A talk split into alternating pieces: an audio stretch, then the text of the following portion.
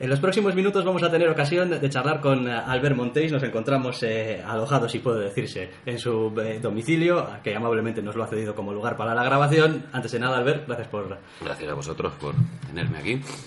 Eh, la primera pregunta es un poco para romper el hielo, ¿no? ¿Cuántas horas duermes a día de hoy? ¿Cuántas horas de sueño te deja? ¿Cuántas horas duermo? La verdad es que duermo bastante, ¿eh? Yo soy dormilón y tal. Mm, Yo sé que tuve una época en la que dormía muy poco, dormía cuatro horas a la noche, tres, algunas no dormía y empalmaba, sí que es verdad, ¿eh? Tuve una época... Pero no era tanto porque trabajara mucho, sino porque era cuando empezaba en el jueves y me costaba mucho hacer los chistes y entonces todo se me hacía muy espeso. Pero ahora mismo la verdad es que soy una persona muy ordenada y voy al estudio a las nueve, de dejar a mis niños en el cole, voy al estudio a las nueve, voy a comer a casa y a las, a las ya, ya he acabado de, de hacer todo lo que tenía que hacer en ese día. Y eso, solo que me organizo, que es una cosa que es importante para los jóvenes dibujantes que sepan que hay que organizarse. O sea, que eres de rutina, quizás. Sí, sí pierdo mucho tiempo también ¿eh? y, y procrastino y miro Twitter y tal, pero pese a todo, si empiezas a las 9 y acabas a las 8, pues es una, un espacio de tiempo que te permite hacer muchas cosas. Eh, Ese rollo de... Y se me echan encima las fechas y...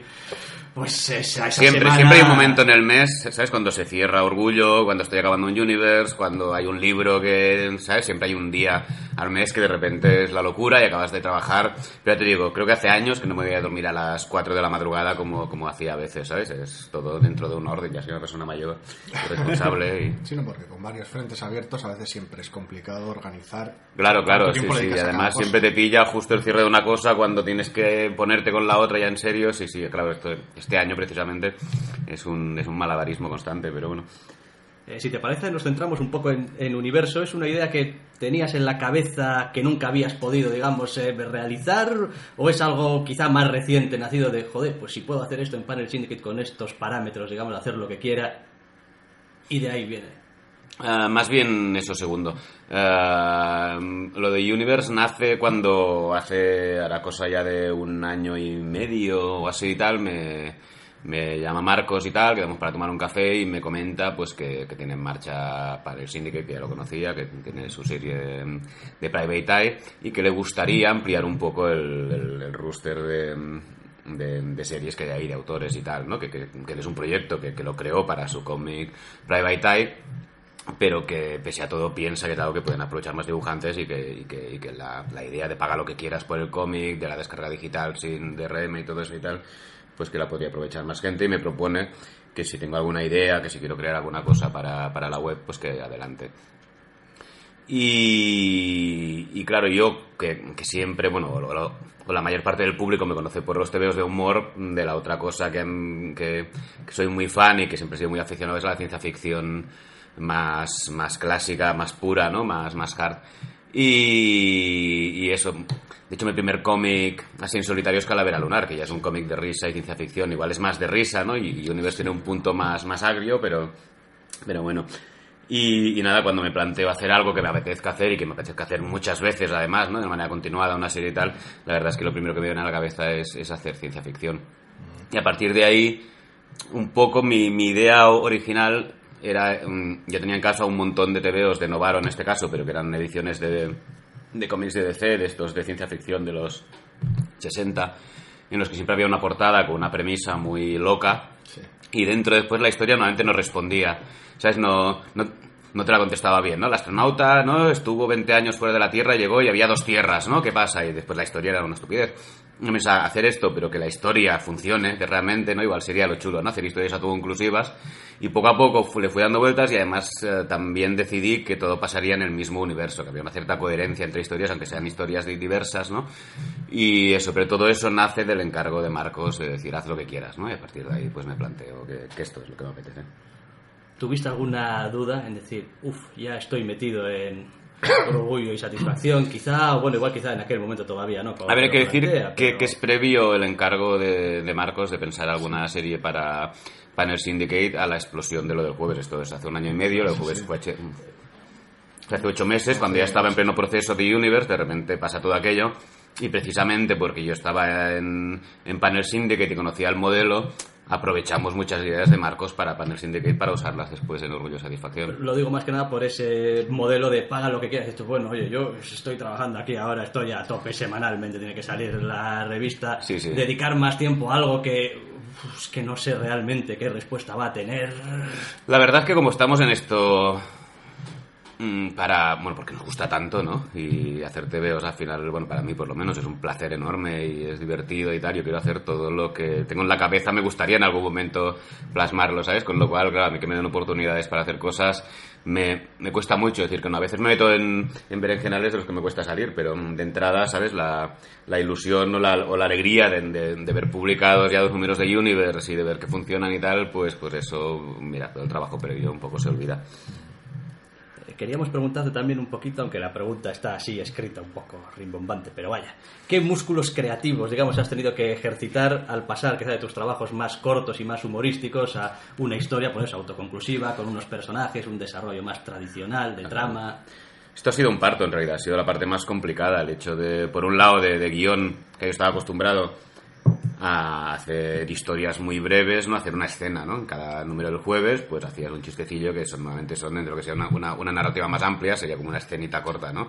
Y además con una, con una narrativa muy de teatro, era siempre pues tato de plano entero, tato de plano medio, ¿no? Ya no había más, más planificación de página, bueno, alguna vez hacías alguna cosa un poco más creativa, pero en realidad, y claro, pasar de eso a una narrativa más compleja, ¿no? De un arco argumental, ¿no? De, con primer, acto, segundo acto y cierre y, páginas en las, que, en las que tienes que narrar acciones más complejas y explicar conceptos bastante sofisticados y, y, ¿sabes? Todo eso, la verdad es que, que en el primer número fue un parto largo y tal, en el segundo...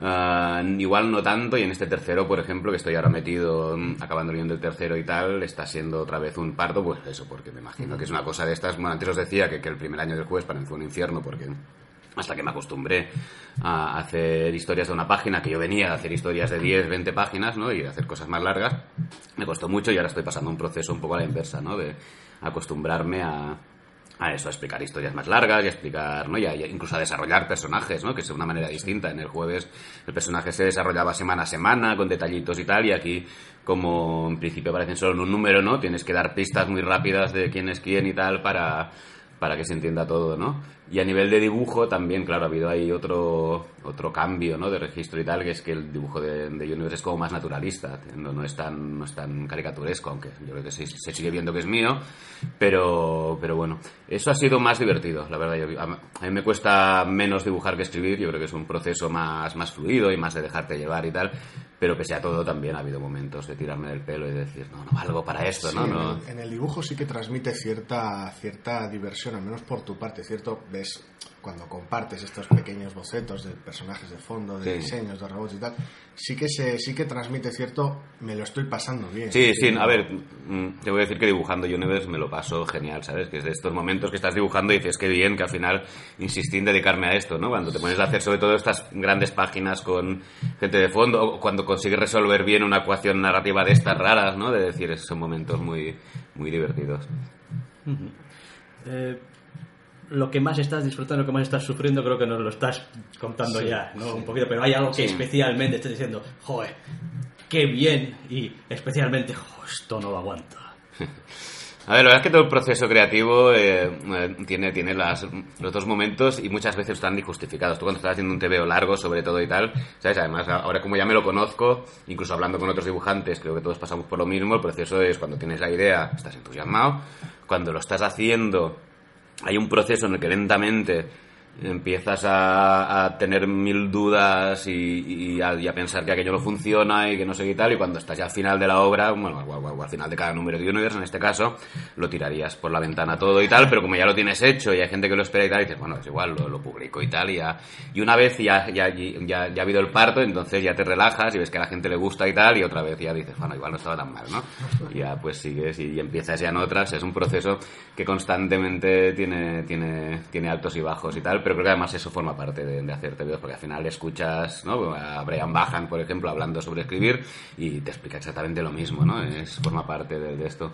Y al final lo importante, y más con autores con mucha producción como yo, lo importante es, y, es que la media ¿no? vaya siendo vaya siendo buena y tal. Yo creo mucho más que estancarte en algo, en ir, ir trabajando y trabajando y sacando cosas y, y- y procurar que cada una sea mejor que la anterior, o por lo menos que tenga su interés propio, ¿no? De, saltas mucho de todas formas, eh, por ejemplo, en decir, bueno, voy a trabajar una hora en esto para orgullo y satisfacción y después igual me aburro un poco y trabajo. No, no, eso no puedo hacerlo. Eso nuevamente lo que hago es que me reservo, ¿no? Ahora paro orgullo durante tres semanas y me dedico intensamente a, a Universe, ¿no? Entonces paro una semana y hago orgullo y mm, alguna cosa más. Y paro otra semana y hago, ¿sabes? Voy separando.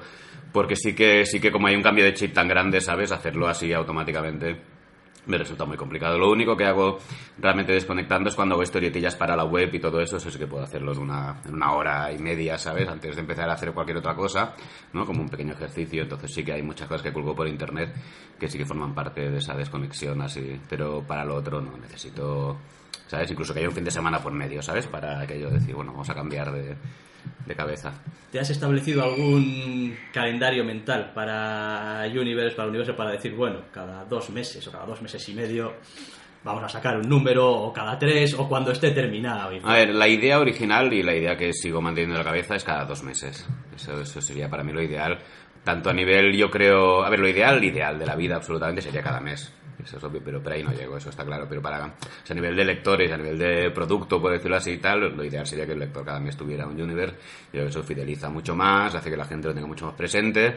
Y además es el ritmo de comic book, ¿no? Que comic book es muy corto realmente. Una historia de 32 páginas, de 24, se lee en 15 Sí, pero minutos. Pero al ser las Pero- autoconclusivas siempre dan esa sensación de llenar más. Sí, puede ser, puede y ser. los, los lapsos entre número y número se aguantan mejor. que Claro, no hay un cliffhanger al final que te deje así como de... Sí, porque- Puede ser. En todo caso, mi idea original es cada dos meses, pero para el primero estuve tres y medio, yo creo que para este también estaremos unos tres meses o así, y no me parece un mal ritmo, porque al final son historias, ya lo he visto, con una cantidad de detalle, con una cantidad de elaboración y tal, que aún soy un dibujante rápido dentro de todo, ¿sabes? Pero, pero claro, tengo tantos fuegos encendidos que al final llega uno a donde llega. miras a veces eh, tus tebeos en universo y dices tú, jo, cuántas ideas he metido en esta página, igual nadie se va Pero a mí eso me gusta. demasiado. No, no, yo creo que bueno, la gente se fija, que la gente lo agradece, ¿sabes? Y yo siempre eh, he creído mucho en esta cosa que a veces dice, hostia, es que te has ventilado en una página una idea que, que podría dar para un cómic entero, ¿no? Yo creo que eso es precisamente lo que, lo que hay que hacer, ¿no? Si en algún momento aquella idea, pues quiero desarrollarla por otro lado, puedo, ¿no? Pero el hecho de que la gente entienda que hay, ¿no? Que, que hay un personaje, ¿sabes? A mí, de hecho, las cosas que he agradecido siempre entre ellos, desde Super López hasta, hasta algún dibujante americano y tal, es cuando ves viñetas al fondo que te cuentan una pequeña historia, ¿no? Que, que es una historia muy abstracta y muy de esto, pero que yo creo que estas cosas suman siempre y que, y que estas cosas son de las que hacen, ¿no? Que después el lector recuerde ese TVO como algo más especial o como, ese o tipo como de algo hecho. que le dan vida al mundo. Claro, claro, Número sí, dos sí, que lo visten todo un poco. todo el concepto de centro Sí, sí. comercial, todos los detalles. Claro, claro. Incluso a veces yo veo como cosas que no sé muy bien lo que son, pero que entiendo que son muy sugerentes, ¿no? Y que dices, ¿no? Haces un centro comercial y vas poniendo gente y dices, bueno, este... Y incluso cuando dibujas te vas imaginando la historia de cada uno un poco, ¿no? Pero yo creo que estas cosas están bien. Eso es, tienen que ser así. Como en internet se lee de todo y se oye de todo, yo en algún sitio no te sé decir, porque la verdad es que no apunté, que iba a tener universo seis números. ¿Eso es así? No. Hacemos una pausa y abrimos a Marcos, si queréis. y- Perfecto, hacemos una pequeña pausa. Retomamos nuestra charla ya con Marcos Martín también eh, a la mesa, aunque todavía lo vamos a tener un poquito apartado, aunque enseguida se nos va a incorporar. Decíamos que en Internet se lee de todo y se oye de todo, y en alguna página web alguien que supuestamente, pues no sé, o había hablado contigo, o tenía algo de información, decía, no, y Universo van a ser seis números. Curioso porque el, el otro día alguien me dijo, esto van a ser seis números, ¿no? Y no sé de dónde ha salido esa información. Yo lo que he llegado a decir en algún momento es que mm, cuando la gente me pregunta, que me imagino que la tendréis por ahí esa pregunta apuntada, si esto va a salir en papel o no, siempre digo, cuando lleve seis números o cinco o así y tal, me lo plantearé, ¿sabes? Pero, pero yo creo que esa es la... Igual esa cantidad de números, creo que solo ha salido cuando me han preguntado eso, ¿sabes? O lo, lo cual significa eso, que... que Sí, será cuando tenga bastantes páginas como, plantear, como para plantear algo, algo en papel, que ya te digo que todavía no lo sé, que no tengo planes, porque de entrada el proyecto por naturaleza es digital. Ah, pero yo Universe me lo planteo hasta que hasta que yo me canse o se canse Marcos, lo primero que pase, ¿sabes? Va a ser el- de esto, pero bueno. Vale, muy bien, pues eh, Marcos Martín, un placer incorporarte a la conversación. Hola, encantado de estar aquí con vosotros. Eh, muchas cosas que tenemos seguramente para charlar también con vosotros. Vamos a hablar, si os parece, un poquito de Panel Syndicate, así un poquito en, eh, en general. Eh, parece que está yendo bastante bien. Os hago una pregunta así un poco general y luego ya iremos entrando en, en detalles. ¿eh? Hasta ahora, después de un par de años de funcionamiento, ¿ha merecido la pena o no? Sí, sí, sí. Hombre, a mí me hacen siempre esta pregunta, ¿no? Parece que va bien, tal. Y yo siempre digo lo mismo. Si no hubiese ido bien, lo hubiésemos cerrado hace tiempo. Y además no, no era una cosa que teníamos totalmente clara desde el primer momento. Como no sabíamos lo que iba a pasar, realmente no, es que no teníamos ni idea. Pues nuestro planteamiento era, lo probamos, vamos a ver qué pasa. Y si no funciona, como había muchas posibilidades de que así fuera, pues haré- teníamos un plan también un poco, como dice Albert, seis números antes de ver si, bueno, igual se plantea la posibilidad de imprimirlo y tal. Nosotros tenemos tres números antes de ver si realmente va a algún sitio o no. Porque claro, no sabíamos si era una cosa que podía empezar muy bien y luego muy mal, o podía empezar muy mal y luego ir subiendo. Claro. Entonces, como no teníamos ninguna idea, pues sabíamos que si a los tres números eso ya veía si iba a ver que si funcionaba o no, pues entonces si no hubiese funcionado los tres números se hubiese cerrado. El hecho de que hayamos llegado a 10 números y hayamos tenido la oportunidad de incorporar a Albert también con otra serie, quiere decir que para el Syndicate realmente pues funciona. Vale. en contra de toda lógica, pues funciona. Eh, una pregunta un poco cruzada respecto a la manera en la que trabajáis, porque, por ejemplo, utilizáis el formato apaisado en ambos casos para, para las obras. Em, ¿Creéis que se va a convertir en un estándar, digamos, de facto para estas obras digitales, estos cómics digitales? ¿Y qué suma y qué resta el tener que atarte un poco a ese formato? Bueno, Bueno, Yo, el- que sea formato. A mí me parece el formato ideal, digamos, a nivel digital, simplemente porque las pantallas de ordenador tienen ese formato. Pero sí que es verdad que con la existencia de las tablets, que es igual el, el soporte ideal para leer un, un TVO ¿no? digital, como tienen la posibilidad de, de, de girarlo y realmente leerlo en, en apaisado o leerlo tal cual, en formato más, más de cómic, igual y no es una condición, desde luego, de Planet Syndicate, no diría que es una condición sine qua non. Mm, bueno, la verdad es que esto fue una, una, una intuición que tuvo Marcos, me imagino, en su momento, o una, una intuición, o una cosa muy pensada, no sé exactamente, pero en todo caso optó por ahí. Y, y yo una vez lo vi, a mí me pareció muy natural para el formato, porque además yo creo que pues, en realidad los cómics o los libros son verticales con la cuestión de que su formato así lo, lo exige, ¿no? Porque es más cómodo incluso de, de poner estanterías, ¿sabes? Porque, pero el formato digital yo creo que, que en realidad todo lo que vemos en, digital o en, o en- audiovisual es apaisado, porque es un formato mucho más parecido a, ¿no? a, la, visión que tenemos de las cosas, con lo cual, una vez no tenemos la limitación del formato grapa, ¿no? que, bueno, del formato lomo, ¿no? que es lo que sirve para que el libro sea más sólido y tal, eh, cuando nos salimos de este formato físico, yo creo que la tendencia... mm, creo que es muy lógica, ¿sabes? Hacerlo apaisado, creo que es mucho más agradable de leer así. Ah, nosotros en, en Orgullo, por ejemplo, ya te digo que realmente cogimos muchas ideas de Panel Syndicate y esa nos parecía súper obvia, nos parecía súper agradable para leer en digital y realmente es algo que nadie nos ha dicho. Es que echo de menos, así como otras cosas del papel la gente las echa de menos a veces, no te las piden y tal, el formato no es algo que nadie mencione porque realmente funciona muy bien, ¿no?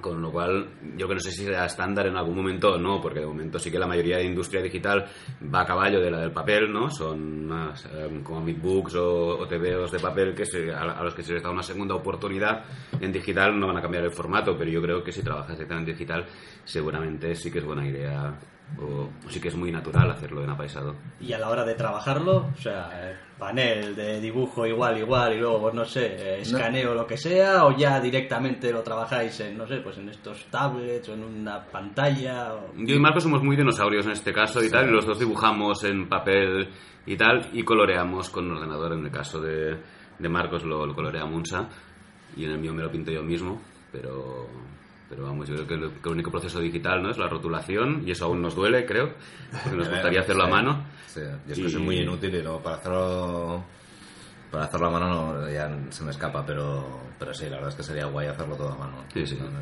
Pero sí, lo del formato, hombre, la verdad es que cambia mucho, cambia la manera de enfocar la narración. Sí que es verdad que es, es te tienes cuesta un poco ajustarse a, a ese formato porque es diferente por la por la dirección de lectura que tiene. Yo siempre lo digo, el, tema de yo tiendo mucho a partirlo en, en, dos tiras la página.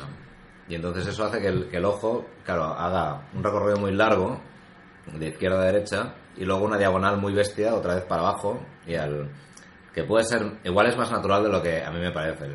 Los lectores realmente no he tenido quejas en ese sentido, pero a mí me da la sensación de que fluye un poco peor que en el, en el formato vertical, que es un poco más natural para el ojo Sí, para abajo. Sí, Albert, yo creo que, que- y siempre lo digo, que yo creo que aprovechan mejor el, el formato apaisado de, de lo que he hecho yo, al menos con Private Eye. Que hizo menos sofisticado narrativamente que, que Marcos y que. ¿sabes? No, no, es verdad, tengo, he pensado menos en el tema, con lo No, cual... mucho menos. Y yo mi, mi única obsesión todo el rato es que no sea muy denso, ¿sabes? Porque sí que me parece que, que el gran problema que puede haber en formato digital, y lo que yo no quiero que haga nadie, es que amplíe con la lupa, ¿sabes? Que haga el gesto este de ampliar, creo que tiene que leerse seguido y tal. La otra cosa muy chula del digital, que de hecho de esto yo creo que se ha hablado un poco además, es que en un cómic de papel mm, en realidad la, la narrativa, bueno, el, o sea, tal y como tú vas descubriendo las cosas, Es el paso de paso. Ah, tú ya estás viendo la siguiente página muchas veces cuando, cuando estás leyendo o incluso te has ojeado el TVO y ya tienes una- un montón de información, ¿sabes? Con lo cual el impacto de, de una splash, por ejemplo, es, es mucho menor. Y lo que he descubierto en digital es que, ¿sabes? Pasar de un, de, un, de un plano general a un primer plano en digital es mucho más aplastante que en un cómic normal, ¿sabes? Porque es- lo tienes en la pantalla de repente y hay un cierto efecto, entre comillas, animación, ¿no? De zoom realmente mucho más bestia o la, o la posibilidad de sorprender o de asustar o de, o, de, o de ocultar información en todo caso es mucho mayor porque, porque realmente poca gente ¿no? Mm, ojea el TVO primero porque es, porque es más complicado, porque yo creo que el hardware sigue siendo mucho peor, el, el, el digital que el papel, el papel es una maravilla, ¿sabes? Tiene el zoom que quieras, tiene el forward y el... ¿sabes? Lo tiene todo, está súper bien y, y este como es un poco más trapero en el fondo te permite a veces eh, hacer algún truquito de magia más, más sofisticado, ¿no? Si quieres, o un poco más... Aquí también hay una diferencia que parece a, a mí, al menos como lector, que quizá es obvia. Tú, al ver, guionizas y dibujas, toda la historia es tuya. Sí. En tu caso, Marcos, bueno, te viene un guion, me imagino, y claro, tú puedes tener una idea muy clara de, no, aquí necesito toda la página para una idea, para esta idea, y tú igual dices Sí. tú, bueno, uff. Que Sí, no sé sí. con Brian habéis hablado, si Brian escribe distinto para digital, no creo, ¿no? Brian, no, la verdad es que no. Yo creo, él me decía que ahora ya con el último número ya estaba acabando y justo ahora empezaba a cogerle el, tranquillo a lo que era el, el guion de, de para digital, ¿no? Pero um, no, y tienes, tienes toda razón, ¿eh? has dado en el clavo, que realmente el, el ser autor completo te da un... Claro, yo, yo cuando escribo hago, hago un storyboard más que escribir y entonces ahí sí que ya me voy planteando eso al mismo tiempo que escribo. Igual, eso igual sí, pero... controlas mucho más el tempo de la narración. Yo vengo un poco más, li- estoy más ligado a lo que me da Brian. Muchas veces, aún y así, eh, por ejemplo, una de las cosas que a mí, pensando si tuviese que volver otra vez a, a hacer cosas para, para alguna editorial, o, una de las cosas que me dan palo, o sea, pequeños detalles que me dan palo, por ejemplo, es eh, tener que volver a estar pendiente del, del número de páginas, por ejemplo. ¿sabes? Eso la verdad que es una maravilla, sí. Y, y una maldición en su caso, porque Sí. yo siempre me paso. El caso de. Albert. Como, sí, sí. hay que controlarlo, pero. Pero sí, es un detalle, es una chorrada, pero dices, ostras, ah, ahora de repente la libertad que, que tengo cuando me enfrento a un guion de, de Brian, de tal, es. Él me, él me lo puede acotar, me puede. Y realmente, bueno, claro, no es lo mismo que ser autor completo, pero sí que yo. Eso es como un, un poco, es una guía de lo, de lo que hay que, lo que tiene que pasar, pero vaya, puedo coger y si un momento me parece que es necesito una splash page, yo se lo doy y no hay ningún problema y aumenta el número de páginas porque Claro. no pasa nada. Sí, sí. Y eso, claro, de repente volver a estar en el, en el, en el terreno habitual del cómic impreso, ya, eh, que no tengas eso ya a mí me produce una cierta ansiedad. Y la, la duda es, ¿no te, has, ¿no te has planteado hacer como Albert y guionizar tu propia historia? Uy, pero a ver, es que para hacer eso necesitas talento, amigo. y cosas que contar. Y yo no tengo nada. No, no, yo no, no soy guionista. No soy guionista. O sea, te- eh, se me pueden ocurrir ideas, tal y cual, pero entre, entre eso y hacer un guion de cómic. Cada uno tiene que conocer sus limitaciones, eso es fundamental. Nos decía Albert que ahora obviamente entre orgullo y satisfacción, universo, pues hombre, tienes currelito, hay que meterle Sí, sus sí. horas. Eh, tú ahora mismo, ¿cómo te encuentras de Private Eye? Ha finalizado, se ha editado el número 10, se ha publicado, estás feliz, descansado, eh, ansioso. Estoy, estoy descansado, estoy descansado y, y- y estoy feliz relativamente de, de haber, o sea, haber llevado todo esto a buen puerto, de haber conseguido hacer eh, esa idea que se nos ocurrió en su momento, que, que realmente haberla... A mí esto, porque soy un poco... Soy un poco ñoño yo y me emociona muchas veces me emociono Te daste, ¿no? ante Cuando- Anthony, pues sí, a veces me pasa eh, que veo esto y se me saltan las lágrimas de pensar, ostras, esto de- desde que nació, claro, porque son muchos años que, que, que llevaba pensando en el tema. Claro, que además no es solo haber acabado un TVO, sino que es haber llevado a cabo una idea muy loca, ¿no? De, de proyecto editorial y de... Yo creo que ahí hay un montón de...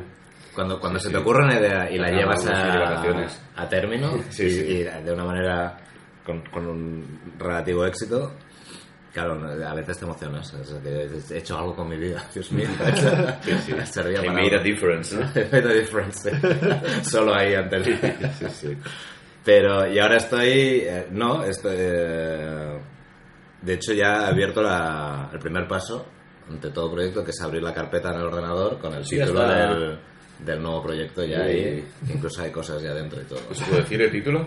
El título prefiero no decirlo porque entonces ya la gente ya, ya lo tiene en la cabeza y ya vendrá y dirá, ¿qué pasa con tal? Y entonces Sí, porque en prefiero que sea más abstracto hasta que no en sea... cuanto das un mínimo de información sobre algo, enseguida la gente empieza a montar sus películas y luego cuando choca con el propia obra igual hay una disonancia rara. La- el ti- sí, luego las expectativas Sí. ya no, no se cumplirán. De, de todas formas, no te creas que por lo demás te ibas a librar de la pregunta. Lo que pasa es que hemos sido zorros y la hemos puesto en la última. Digo, así si nos echan a patadas, pues va la última pregunta, ¿no? A ver, a ver. Pero vaya, es agradable de todas formas saber que, bueno, no estás quieto parado, sino que la No, no, no, no, no, de, de hecho debería estar trabajando. Ya estás ya... y tú también. Estoy bordeando. Yo también. Yo de hecho pensaba que vendrá Marcos y, y me, Sí. me exigirá que le enseñe cosas. Claro, claro. Ahora la relación entre Alberto y yo se ha vuelto mucho más tensa porque, claro, me ve y él ya se pone nervioso, ya... Dios mío, no... Y yo, Alberto, esas páginas, editor, ¿qué ha pasado? No, de hecho no me tiene ningún respeto y... Algún día de estos te, te cerraré el, el cómic así. Susto. ¿no? ¿Sabes qué? Te has despedido. Bueno, Otra pregunta clásica, pero a ver si podemos darle una vuelta. Habéis dicho, Private Eye es digital, dejadnos en paz el papel y la dichosa pregunta y tal y cual. Eh, esa negativa, digamos, es más porque creéis que no tiene sentido, o porque desvirtuaría la obra, o porque quizás sería un poco como, bueno, y los que han pagado hasta ahora por leerlo en digital, igual sería hacerles de menos. vosotros habéis, habéis, habéis comprado, ¿no? La batalla en digital. Ujú. ¿Qué, qué os parecería que saliera en papel? ¿Os gustaría o os sentiríais...? Joder, Yo no lo sé, eh, digo, yo no tengo ya, ya, ya. No, a mí personalmente me parecería estupendo. Me parecería una, una especie. Para mí sería como un poco el colofón a la lectura. Es como, bueno, ya lo leí según se iba publicando, ahora está en papel, puedo tenerlo físicamente, tener una experiencia un poquito distinta. Y al mismo tiempo, bueno, tengo una parte, cierta parte de coleccionismo también, que es como, bueno, después, joder, pues Para- lo tienes ahí. ¿no? Para mí es más una cuestión de intentar acercar la obra a, a- a otra gente que puede que no la haya leído por el formato. La duda que tenemos es esa de realmente si esa negativa procede de que la obra ya no sería la misma o no funcionaría igual de bien en papel. Mira, la verdad es que a mí me da la sensación de que, de que a nivel, digamos, artístico. Sería mm, más interesante que no saliese nunca en papel. Sí. Eso se- creo que le daría a la obra ya como un... Otra cosa es que realmente al final pues no sea así y se saque en papel. Podría ser, porque también entiendo que la razón que dices tú igual sería la principal, que es que la obra llegue a mucha más gente igual o a otro tipo de gente a la cual no ha llegado. Y que, o, o que porque por el soporte o porque no conoce nuestra existencia, porque hay mil razones para, entonces, mm, realmente lo que no es, en ningún caso, eh, no es una negativa por una guerra digital contra Sí, no papel. es- no es ideológico, vaya. No, no tiene nada que ver porque no, esa no, No, no es mi guerra ni mi intención. Podría formar parte de la apuesta de la plataforma también, quiero decir, no tiene por qué, pero podría haber formado parte de la apuesta. Eh, yo, la, la apuesta de la plataforma es más una apuesta de, de modelo mm, de, de negocio y casi ya de, de pensamiento. Más que por el formato. Sí, no, no es un tema... Es la posibilidad de abrir un canal alternativo, eh, de distribución sobre todo, Sí. con una manera um, diferente, con un enfoque di- distinto al que se ha dado hasta ahora en el sistema. Entonces, todo lo que se da es una, un poco una réplica del sistema que hemos ido, que hemos tenido hasta ahora. Sí, Entonces, yo creo que ahora mismo se dan las condiciones para que se presenten alternativas diferentes. La nuestra lo que pretende es eh, crear la posibilidad, sobre todo, de que el, autor y el lector tengan el, trato directo.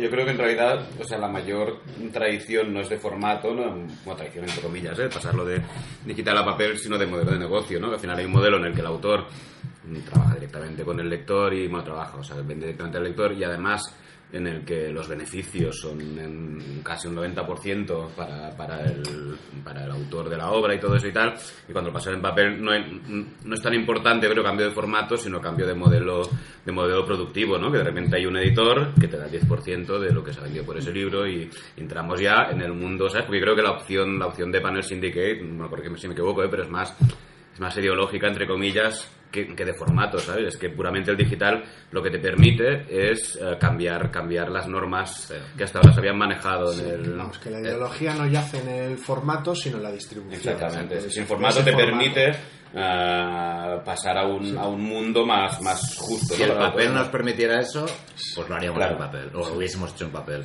Como eso no es una posibilidad, pues el digital. O sea, Albert lo ha explicado. Aún, a- aún así, ¿os ha sonado algún teléfono de alguien diciendo, oye, de pa- Private Eye, no, no, no, no, me refiero a de editorial. Private Eye se ha acabado, ha terminado de publicar y nos interesaría publicar. Sí, sí, pero durante, durante, desde que salimos, sí, sí. Sí. Eh, Gente interesada en sacarlo en papel. Sí, sí.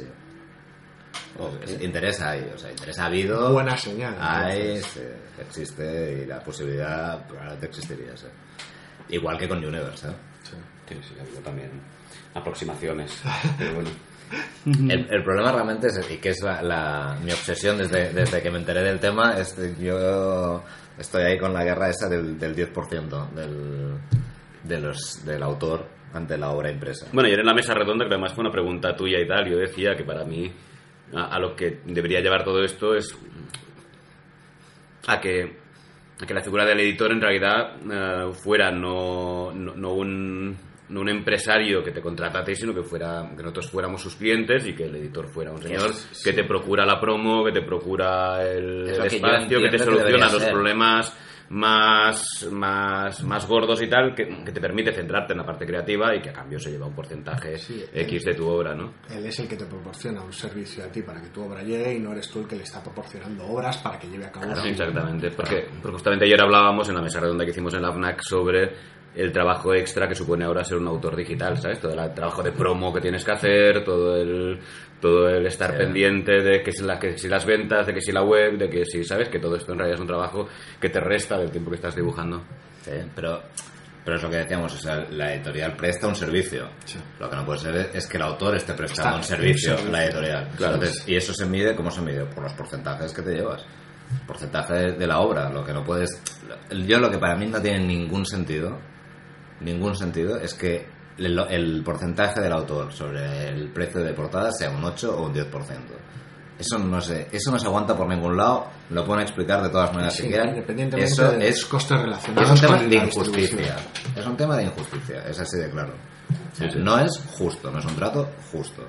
Entonces, los porcentajes se tienen que variar. Yo creo que el, el porcentaje en una obra impresa se podría discutir, pero debería ser para el autor de un 30%. Y el resto, y estamos hablando todavía que un 70%.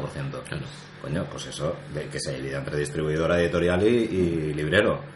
Sí, también queríamos preguntaros precisamente por esa diferencia en cómo llegas al lector igual o tradicionalmente hay en, en papel quizás más por publicidad o ese trabajo un poco que pueden hacer las grandes editoriales y en cambio sí que parece que en el digital el trabajo lo hacen los autores autopromocionando, que si redes sociales, que si Twitter, que si Facebook, que si tal, Eh, yo no sé si es una matraca en la que más o menos os manejáis con cierta soltura o no lo queréis ver ni en pintura y es como pues es que hay mucha diferencia de Sí. cómo funciona Albert con la promoción de su obra directamente la, la carencia de, Sí, sí. de cierta Sí, no, sí. Cierto En nuestro caso es un milagro que realmente... Sí, sí, David, yo creo que vosotros, o sea, bueno, tú te abriste Twitter cuando, cuando apareció Panel Syndicate, Sí. hiciste el Twitter de Panel Syndicate y aún con un cierto dolor de muelas, ¿no? Y con Eh, retraso.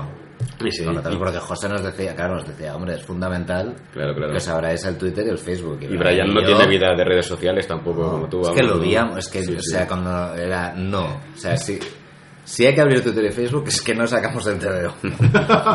y luego, una vez pasados los tres meses, claro, dimos, para mantener el canal de comunicación, como es una página web, claro, la página web está muerta. Está, está ahí, una vez colgado el TVO, claro, no hay ningún tipo de, de interacción de nada.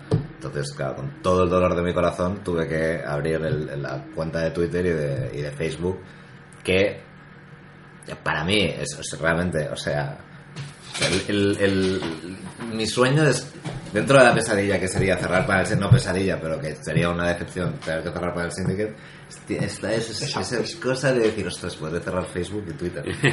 no tendré un que preocuparme. placer. Es un pequeño Sí, sí. placer que tengo ahí. Pero, bueno, luego al, ca- al cabo de un tiempo lo vas cogiendo un poco el... Sí, iba a decir el que el Twitter, el Twitter de y- Panel Syndicate, que es el que sigo yo y tal, la verdad es que yo creo que, que está bien llevado, más o menos, que tiene ahí, ¿no? Su, se va haciendo y Sí, sí. Facebook me sirve pues bueno es eso para, para que haya un poco de comunicación con la gente que, que tiene un interés en nosotros que nos siga pues poner si ha salido un artículo en un sitio en otro no sé qué Sí, pues, sí. pequeñas cosas entiendo que tiene o sea tiene una función lo que pasa es que me gustaría que no fuera yo el que la llevara el que la llevara Sí que es verdad que igual hoy en día también, eh, igual no sabemos dónde está el límite, ¿no? Quiero decir, eh, bueno, ¿qué es lo que tengo que poner en Twitter o en las redes sociales? Como, ¿qué pasa? Bueno, me voy a comer estamos- y tengo que poner, me voy a comer Sí, sí. y lo pongo en Twitter y es como, bueno, joder, no sé Bueno, que invierto es más relevante para- para nadie. A mí, de hecho, no, no me resulta tan doloroso estar en... O sea, Facebook me gusta menos, pero Twitter es un sitio donde estoy bien y tal. Pero sí que es verdad que estás todo el día pensando eso, mm, eh, insistir en las cosas para que la gente las sepa sin hacerte pesado al mismo tiempo, sin es un malabarismo raro que tienes que hacer. Pero, pero bueno, se va haciendo. Claro, nunca sabes exactamente qué, qué incidencia tiene todo esto sobre las ventas. Yo, yo, yo creo que es más una cosa de ir sembrando y de, ¿sabes? Que la gente te tenga presente y que la gente al final, cuando si es un libro de papel, cuando llega a la librería o si es un digital, que en algún momento, cuando haya visto las cosas dos o tres veces, le dé al link y, y, y decida si aquello le interesa o no, ¿no? Pero bueno, en todo caso sí que es verdad que lo que decíamos que es fundamental ahora mismo, que no, no hay más tutía. Vale, habéis eh, respondido un poquito en parte, pero os la vamos a hacer así un poquito completa, ¿no? Porque al final habéis optado ambos, en este caso en Panel Syndicate, por esa independencia de las grandes eh, editoriales. Ya nos habéis contado que, bueno, merece la pena, eh, funciona. En, en su momento, el entorno vuestro, por ejemplo, lo entendió, os apoyó o dijo, oye, bueno, ¿estás seguro de que te quieres meter en este berenjenar que hay que comer todos los días? En mi caso, claro, como mi primer proyecto público, por decirlo así, porque sí que estaba trabajando, como decía antes, antes en Universe que en Orgullo. Pero cuando decidimos hacer Orgullo, que, en mi caso, como era mía, salió antes que, que Universe, la semana antes, todo el mundo a quien se lo contaba decía, no, vamos a poner un TVO y tal, ah, muy barato y que después la gente pague más si quiere y no sé qué, en Internet. Todo el mundo decía, pero si la gente en Internet no paga nada, ¿no? Pero estás loco, pero no sé qué, eso sí que hubo gente que me lo dijo y tal.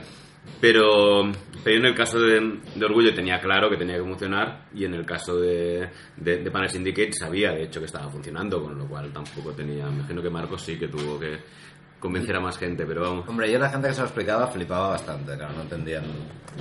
Sí, no entendían que eso pudiese funcionar.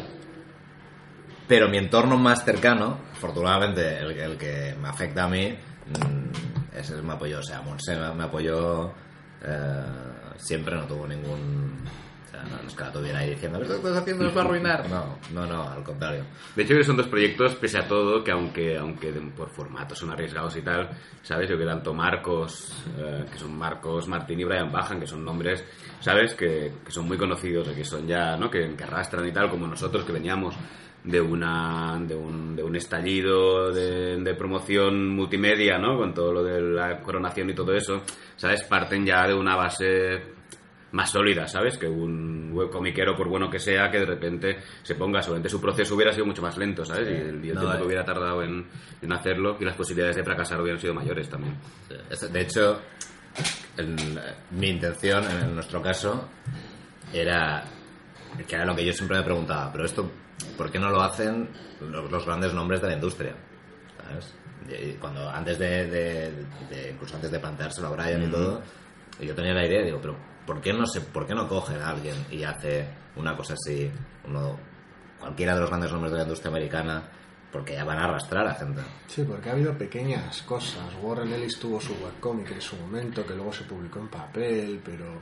Claro, pero la- ¿qué pasaba con lo de Warren Ellis? Y pe- que lo- la percepción que tenía la gente es que en- eso no es en serio. Sí.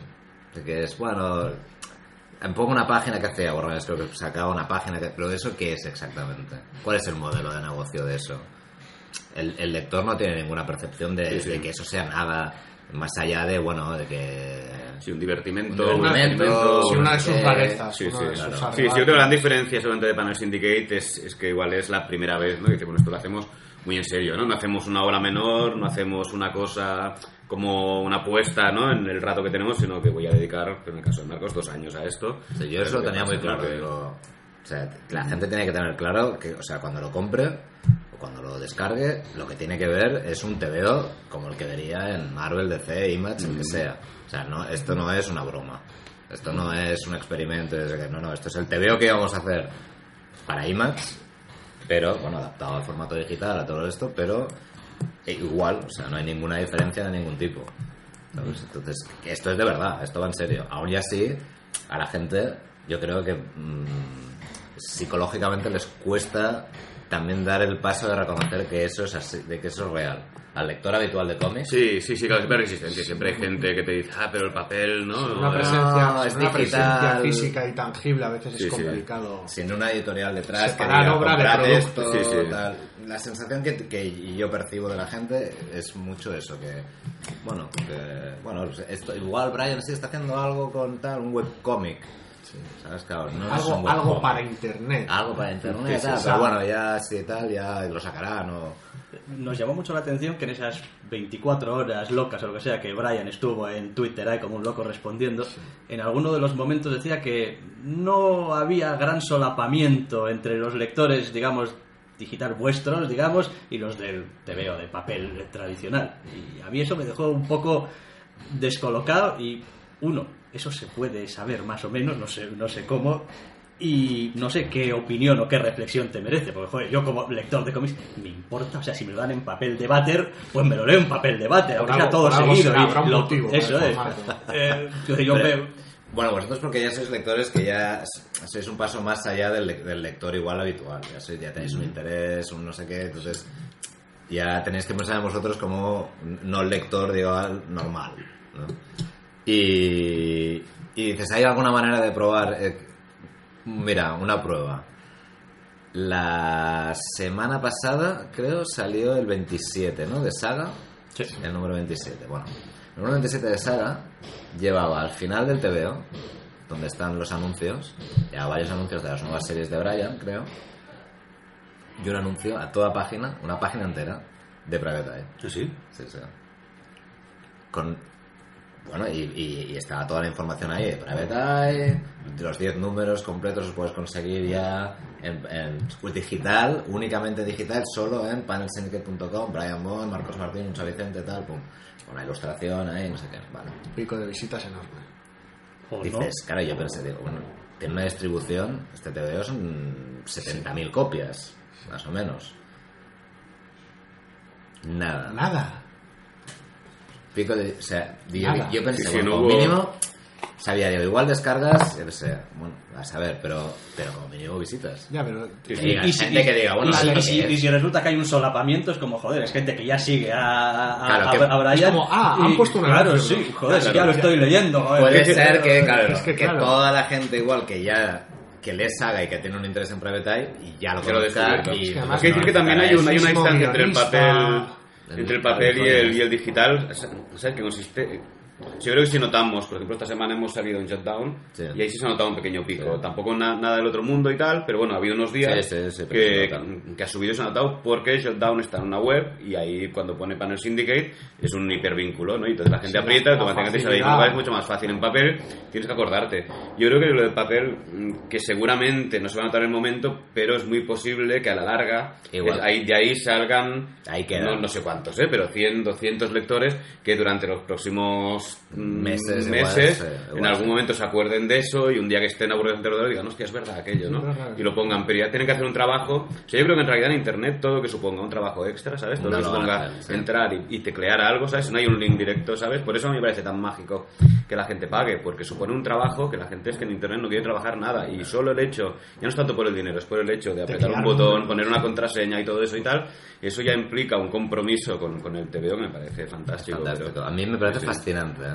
O sea, yo cada mañana entro, o sea, desde hace dos años, cada mañana entro, miro PayPal y miro a ver cómo va, Sí, si sí. alguien ha comprado, no sé qué tal. Y cada día, o sea, en dos años, Sí, siempre hay ventas. O sea, no ha habido ningún día que no hayan habido ventas.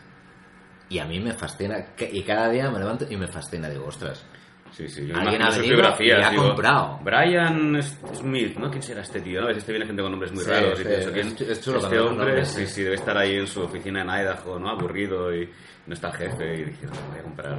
Es verdad también que en ese sentido, eh, cosas como PayPal, por ejemplo, a, a mí al menos como comprador y lector, me ha facilitado. vida. Yo, s- mientras no, tuvi- mientras no tenía eh, cuenta de PayPal, no compraba. Claro, vamos, pues, no claro, nada. claro. Y dos, si en Panel Syndicate me obligasen a meter mi tarjeta de crédito, o sea, en fin, pues, pues lo haría, pues por lo que decía, porque joder, porque tengo un interés, pero me desanimaría mucho Claro, a claro, cualquier seguro, otra cosa. Sí, sí, ¿no? Y bueno, con eso. Por eso nosotros ofrecemos la posibilidad de- también de bajarse. Es, es un peligro, digamos, pero hay, yo creo que hay que ofrecer la posibilidad de bajarse gratis porque si no, esa gente que llega. Que no te lo compraría de ninguna manera. Es que si, si se lo bajan gratis, probablemente ya es- mm, no estarían dispuestos a pagar. No estarían dispuestos a hacer ese esfuerzo. Entonces no tienes que pensar en esa gente que se lo descarga gratis como ventas perdidas, sino simplemente como posibles compradores en el futuro. Gente que viene es como entrar a una tienda y ojear el TVO. Entonces nosotros damos la posibilidad de que eso. Y, y- y yo creo que la gente en general responde bien. Claro, hay muchísima gente que se lo descarga gratis. Claro. Mucho más gente que se lo descarga gratis que que paga, pero. Pero yo, yo entiendo que la gente que se descarga gratis en algún momento pagará. Mm. Hay descargas gratis que creo que consisten en que llegan, se pagan el último número, o sabes, o pagan uno de ellos y tal, y el resto se lo de gratis porque hacer 20 pagos por 20 TVOs Sí. también es más engorroso. En realidad hay un montón de fórmulas raras ahí. Y hay gente que Sí, no, directamente cada uno entiende que no tiene que pagar, ¿no? esquemas mentales, Claro, su claro. manera Pero a mí de- incluso me escribe gente que dice, mira, me lo he bajado sin pagar, pero porque ahora mismo no puedo, no tengo PayPal, no tengo dinero, no tengo lo que sea, pero de verdad que mi intención interna es pagar en algún momento, ¿no? Y cuando me baje el 2 o el 3, pues ya te pagaré, ¿no? Es Pues que, bueno, aunque, aunque tú dices que lo del PayPal te ha facilitado mucho la vida, aún ya sí, pagar en internet sigue siendo complicado. O sea, yo Sí. entiendo que la gente.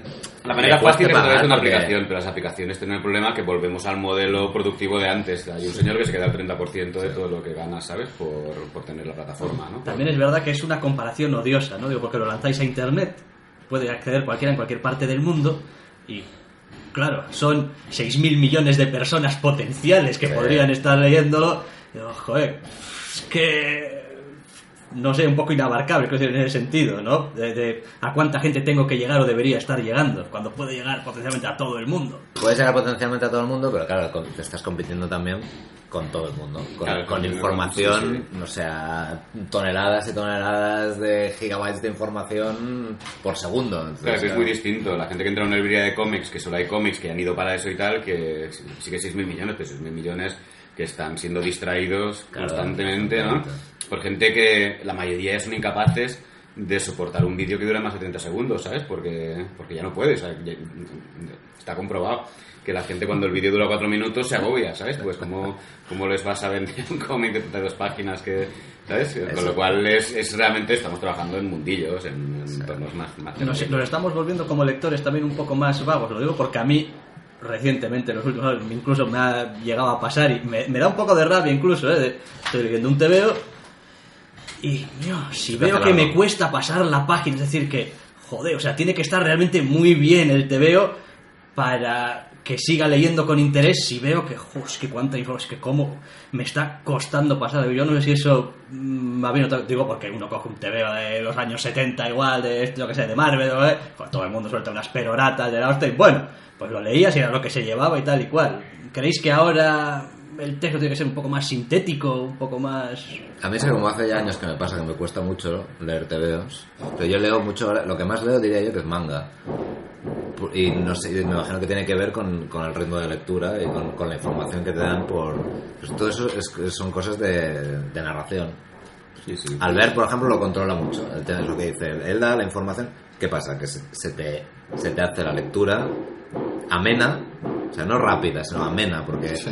hay la información justa en cada viñeta, en cada página, lo suficiente para mantenerte interesado y a la vez que vayas leyendo, porque tú lo que estás haciendo es leer, no estás mirando, no estás leyendo el texto y mirando las- los dibujos, estás leyendo un tebeo.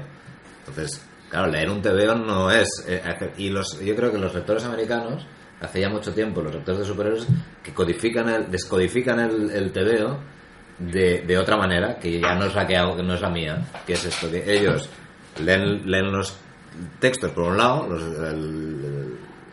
los diálogos, y por otro y luego miran el dibujo. Entonces, viñeta a viñeta. Entonces, claro, ves TVOs que no fluyen por ningún lado, que son auténticos, para mí son como, siempre digo, son muros, como son como paredes de ladrillos, donde no puedo entender a nadie que no esté metido en, eso, en ese mundo, o sea, a una persona normal de la calle que le des un TVO así y que sea capaz de leerlo, porque es como un, un impacto visual. Bueno, hay una beta de ellos- cómic americano, yo creo que está más basado en el dibujo espectacular y, en- y no tanto en la narrativa, ¿no? Que es la gran diferencia, ¿no? Los, yo creo que hay una escuela de dibujantes, además que que tanto tú como Javi, como, como, como Javi Pulido, ¿no? Estáis en esta, y bueno, hay muchos dibujantes americanos también, ¿no? Que, es, que, que os centráis más en la narrativa, ¿no? En el dibujo. Bueno, es importante contar funcionar, el pero lo más de- importante es que aquello fluya, Claro. ¿no? Y hay una escuela muy grande que es mi gran problema con el TV americano en general, cuando pruebo cosas y tal, que es que hay muchos, lo que dices tú, que tienen las ruedas cuadradas, ¿no? Que son mm, grandes dibujantes, si quieres, o dibujantes en todo caso, mm, dentro de este estilo, ¿no? Que funcionan bien, pero que, que no fluyen. Hay muchos dibujantes que académicamente, o sea, a nivel Sí, de a dibujo, nivel- a nivel técnico, sí, son sí. a nivel técnico y dices, ostras, pero 30 veces mejores dibujantes que yo, pero de largo. Pero claro, a mí me da palo leer- sentarme a leer un TVO de ellos porque digo, es que no... Nosotros No estoy, como no estoy mirando la perfección del dibujo, porque eso, en un momento dado, Sí, estás da igual, o incluso puede ir en contra de lo que estás contando. Claro, yo lo que quiero es leer un TVO. Un TVO es una cosa diferente a mirar ilustraciones, no tiene nada que ver. A mí en general por eso no me pasa que me cueste leer TVOs, ¿eh? No, yo incluso, claro, tengo un, un día al año lo dedico a leerme el TVO de este año de Chris Ware, que es un TVO que me requiere en general un día entero y es un día que aparto, que ni niños ni nada y tal, y me pongo y es concentrarte mucho y estar ahí y es un TVO muy exigente si quieres y tal, pero que te, que, que te da un montón de recompensas, pero que no es un TVO fluido para nada. Este tío también es una cosa absolutamente eh, no alambicada y eso, pero pese a todo, de codificar todo eso, que es un trabajo ahí de, de ponerte y tal, eh, tiene mucha recompensa también, ¿no? Eso ya depende de... Vale, una pregunta muy private eye. Vamos a hacer ahora. Eh, la figura del abuelo, el, el personaje del abuelo. eh. Nosotros lo hemos llamado así cuando hablamos entre nosotros, es como, como el avatar del lector. Es como, no sé, como una especie de, no sé, punto de unión de, con nuestro mundo de ahora, no sé si eso es algo buscado específicamente o al final fluyó así el personaje. No, no, no, esto era, y además estaba muy claro ya en la premisa que me envió Brian, o sea, la propuesta de, de serie, eh, él tenía ya separados los personajes y claramente eh, Gramps era estaba, estaba diseñado para ser ese ancla dentro eh, de, nuestra realidad en ese futuro. Y era el personaje con el que claramente se iba a identificar todo el mundo. Porque yo, en el- ya solo leído sobre papel el personaje, cuando hablé con él le dije, este es el, personaje clave. Este tío, este es el, más allá, más que el PI y que todo eso, este es el, bueno. O sea, el, que realmente la gente se va a identificar porque somos nosotros. Y ya está, y está construido así. Luego, a nivel de diseño, a mí personalmente me llamó la atención, todo el mundo lleva máscaras, todo el mundo lleva máscaras completas la mayor parte de las veces, P.I. lleva una capucha y los ojos sombreados. Es como, bueno, en realidad, decir, es como, no, no, no, no soy Superman porque me pongo unas gafas y me echo el pelo. eh, Sí, claro, es que la idea de PI, creo recordar, la idea original de Brian, cuando me lo envió visualmente era una especie de spirit. ujú. Era porque tal y como lo escribía era con un antifaz atado, entonces no sé si un- llevaba un sombrero y tal, y, Y, y claro, yo dando vueltas digo, hostia, es que esto está ya muy visto, ya no, no visualmente a mí no me, no me atraía dibujar eso. Y entonces, buscando, buscando, digo, bueno, para mantener la idea del antifaz, que sea, pero que sea otra cosa, un no sé qué, pues se me ocurrió eso que iba a ser como solo los ojos pintados, ¿no? Con el, con el que tenga mucha lógica dentro de un mundo donde todo el mundo lleva marcas, ma- máscaras tan... ah, bueno, hay una pregunta que queda un poco en el aire que nadie se la ha hecho, pero yo se dice a Brian, cuando, porque discutimos, bueno, igual él realmente no, no lleva mucha... Dije, tampoco nadie sabe si es su cara de verdad. O sea, podría ser que se tapa los ojos, pero que ti que no lleva una de estas máscaras como la de la tía de la, del esto, ¿sabes? Al fin y al cabo su, su padre es blanco y él es negro. Podría ser, bueno, su abuelo es blanco y él- podría ser que no, que efectivamente sea su cara. Pero, que- no haces, no No, no, Hazte la pregunta. ¿Es esa su cara? ¿Algún aspecto del que estés especialmente orgulloso en The Private Eye y alguno con el que hayas quedado un poco insatisfecho? Desde mi punto de vista, Sí, desde sí. mi, desde el punto de vista de mi trabajo. ¿eh? Sí. Sí, sí. Es que satisfecho quedo, quedo siempre de, de mi trabajo. No, yo no, yo, bueno, nos pasa a todos lo mismo. Sí, antes con esta pregunta he dicho un poco lo mismo, claro, que es una montaña rusa nuestra vida. De, ¿no? de autoodio y de repente momentos de orgullo. De euforia. Sí, es, es así, pero eso forma parte ya De- del trabajo. del trabajo es un poco loco todo, un poco es que- Si te pones a desmenuzar ahí, claro, esa, esa entrevista de dos Desde- horas, ¿no? Lo, Desde el otro lo lado que del hago mal, TVO da mucha rabia, ¿eh? Por, ci- ¿Sí? por cierto. Sí, Sí. bueno, ¿Sí? mucha rabia. Que decir, es que es como, joder, a mí me encanta este tío, me encanta el trabajo que hace y tal. Y a él no, es como. No Sí, para- no ah, para- no da- para- da rabia que no te- que no Sí, les guste a los como- autores. no, A ver, hay una, hay una máxima que con el tiempo he ido Es, viendo ver, además es comprensible, que es real. ¿sabes? A veces. Sí, sí que es que la gente que está muy orgullosa de su trabajo, creo que en general hacen peores Sí. cosas. En general, Sí, sí, eh, digo, en el mundo de los cómics, pero en todos. Yo, yo que he estado durante un tiempo mm, en el jueves de director y me llegaba gente con sus trabajos y tal, la gente que venía y decía, bueno, a ver qué te parece, pero yo no estoy de todo contento y tal, normalmente te traían cosas Sí, que valían sí. la pena y la gente que venía decía, bueno, ¿cuándo empiezo a publicar? Porque esto es la hostia, te traían basura, ¿no? Porque no tenían autocrítica y no tenían la manera de, de, de autorregularse lo que hacían, porque su madre les decía que estaba muy bien y ellos se lo creían y ahí se acababa la historia, ¿no? Yo creo que en realidad, o sea, el, el- el mismo acto creativo ya lleva esto, lo cual no significa que... que que seamos falsamente modestos, ¿eh? porque Sí, a mí, sí, no, yo no, estoy claro. contento de todos los TVOs que, que he hecho y me gustan todos y tal, pero que sea todo, vemos lo que podría ser mejor, ¿no? Es complicado sí, sí. distanciarse y ver Claro, lo bueno y lo malo es más, más difícil. No, por, por eso decíamos que a veces lo de grabar está bien, porque yo en alguna entrevista escrita, alguna pregunta que te han hecho, yo creo que te he leído literalmente decir, "Oh, wow, yo no dibujo demasiado bien, no, no soy. Claro, uno se queda así y dice, joder, macho, si Marcos Martín no sabe dibujar Sí. bien, eh, Igual debería ir con cuidado con esta frase porque Es la digo como- mucho. Joder. Es como... Pero, pero a ver, a mí me pasa también que Ajá. cada Marco me dice esto y yo veo muchas cosas de Marcos que soy incapaz de dibujar y entonces pienso, él es un cabrón, ¿no? Porque- pero en realidad entiendo también por qué Marcos Esa- dice esa eso, ¿sabes? Eh, Claro, sí, sí. es que, bueno, lo que hablábamos antes de los dibujantes, o sea, a nivel académico, dices, tú ves dibujantes que dices, hostia, este tío, claro, dibuja, yo no sé hacer estas cosas. Y luego, por otro lado, ves a, a a otro nivel, gente que igual, eh, sea, a nivel de narración, a nivel de, de, de- de sofisticación de, lenguaje y tal, y dices, claro, tampoco sé hacer esto. Entonces, es una mierda. Es que te impulsa a mejorar, ¿no? Eso claro, pero te impulsa a mejorar, claro, te impulsa- porque si no... Entonces, claro, yo no, no... De todas maneras, tampoco no me gusta mucho criticarme en público, porque total, si la gente ya le gusta, tampoco Claro, voy a ser yo No, que me tire piedras a la cabeza. sí, ¿verdad? al ver, la gente lo puede percibir como falso modesto y tal, y tampoco es... Sí, no, no, yo no quiero que quede así tampoco. O sea, yo sé las cosas que más o menos hago bien, pero tampoco... mm, Sí, no sí, tiro cohetes, lugar no tiro cohetes en mi casa cada vez que tal, porque bueno, podría estar mejor. las ¿no? cosas que quedan pendientes eh, de Eye, la última página. Creo que todos los que hemos llegado a la última página hemos dicho, qué cabrones. Guay, ¿eh? No, no, yo, yo creo que fue lo primero que le escribí a Marcos, pues que la última página me ha dejado con el culo cuadrado, sí, sí. Aprovechamos para preguntaros un poco por los finales, porque pasa a veces también con las películas, ¿no? Cuando ves una película y joder, qué bien, qué bien. llegas al final y joder, parece que se cae el mundo. Es como, joder, es que con este final casi me has estropeado esto de la película. En los TVO, en esa última página, esa resolución, entendéis que es muy importante, igual no tanto en el mundo del TVO. Te voy a decir que no acabo de escribir el 3 todavía porque no, no, no, no encuentro el final. Ya no, ¿sabes? Es lo peor. Los finales, ¿sabes? Y, y- y más yo además que soy muy de tirar del hilo, que digo, bueno, una idea buena, ¿no? Y tengo personajes que me gustan, voy a ir llevándolos y normalmente ah, llega un momento que el final es lógico y sorprendente y está ahí y ya está, ¿no? Y lo tienes y tal, a veces te cuesta más y a veces menos, y ya tengo un final ahí bloqueado, los finales son lo peor que hay en el mundo, pero bueno, claro, Claro, tú- ya tú- estás con, con el final, ¿eh? sí, sí, tengo... Esto va a ser un drama. Sí, sí, sí.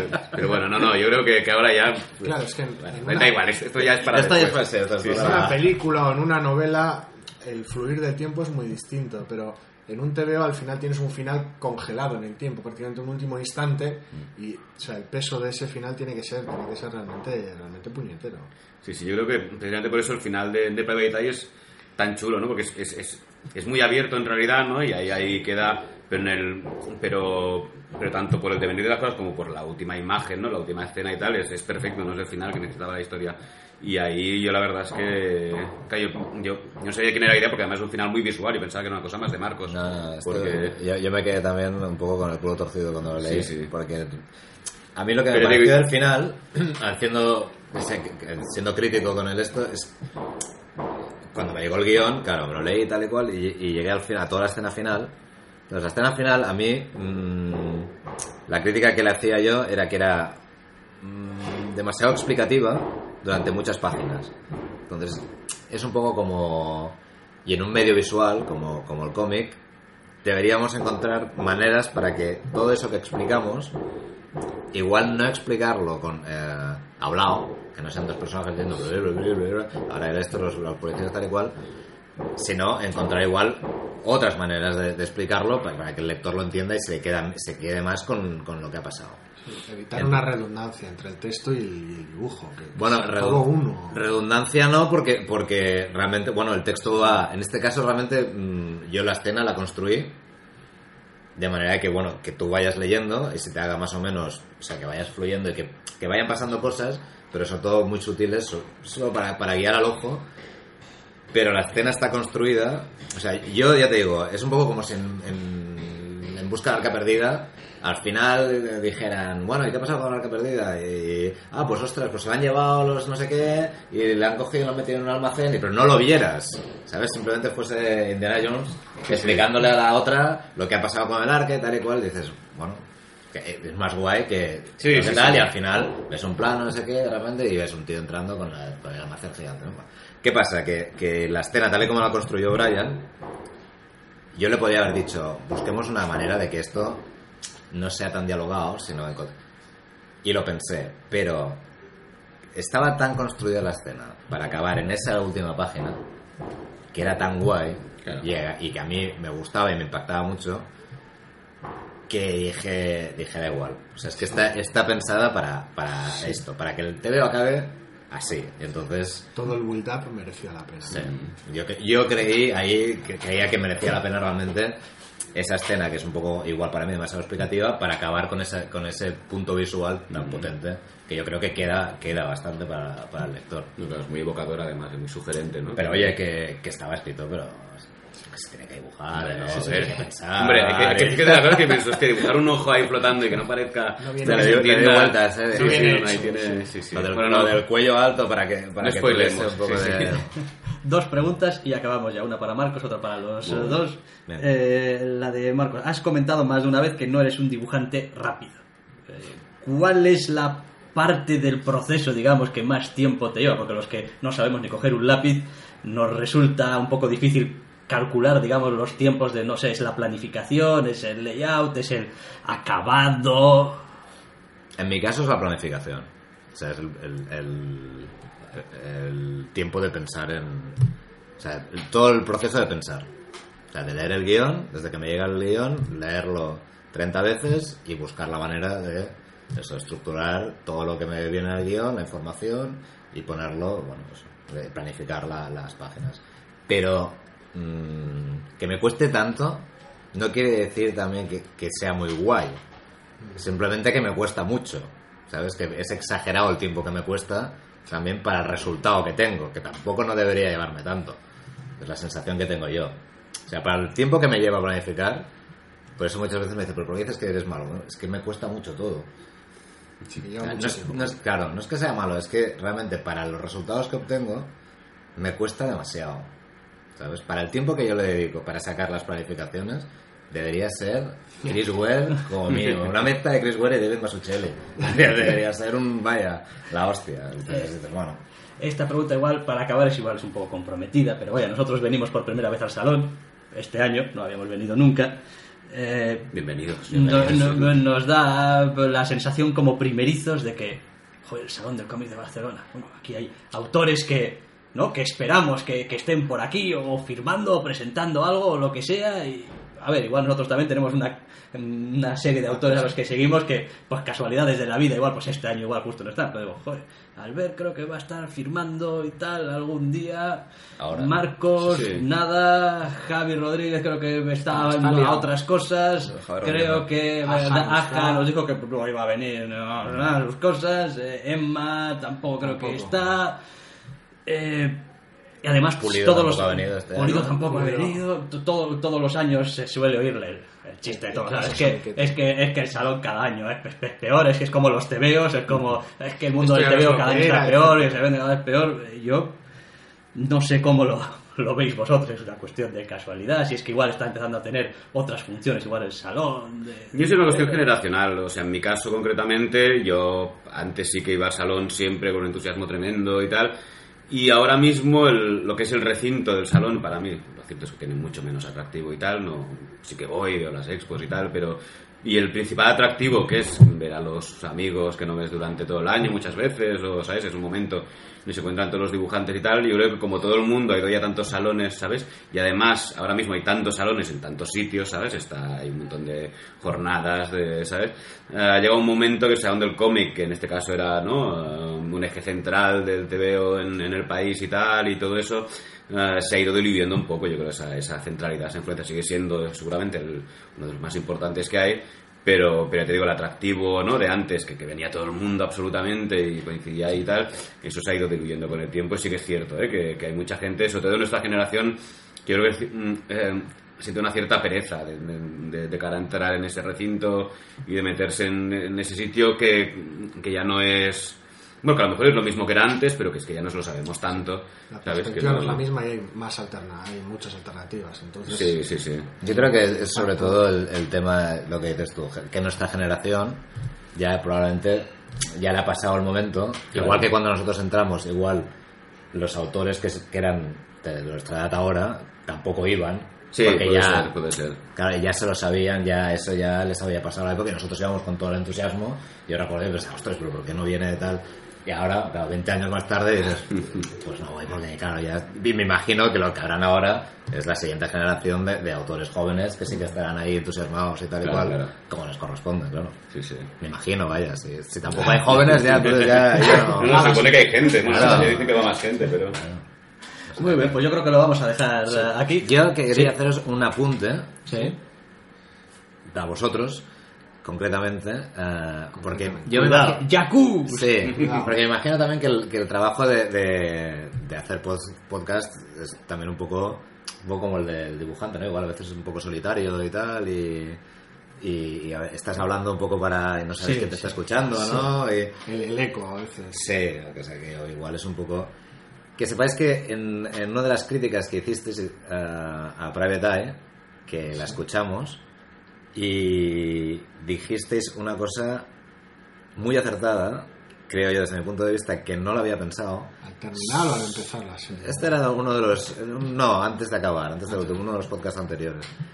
Comenta- comentando sobre el plan del, del Deguer y el villano, que os costaba mucho ese punto um, un poco de hermanos Cohen, de, de que el tío estaba ahí haciendo... Que no lo había pensado yo, y entonces cuando os oí comentar eso, dije, ostras, tienen toda la razón, de que el, el hombre está ahí haciendo su plan súper malvado y tal, que, bueno, o, no, pero su plan, que en teoría tiene que ser, y le va saliendo todo mal, al pobre esto con un poco chapucero, le van pasando cosas de no sé qué, y, y me quedé con eso y dije, pues, digo, es una reflexión muy acertada.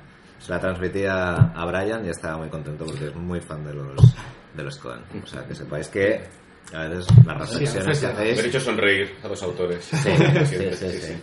Habéis traído felicidad. Siempre es bonito saberlo. Pues gracias, eh, muy amables por estar con nosotros. Gracias a vosotros. Que sea la primera y no la última, aunque nos lo dejamos para largo. gracias. Muy bien, Gracias a vosotros. Adeu.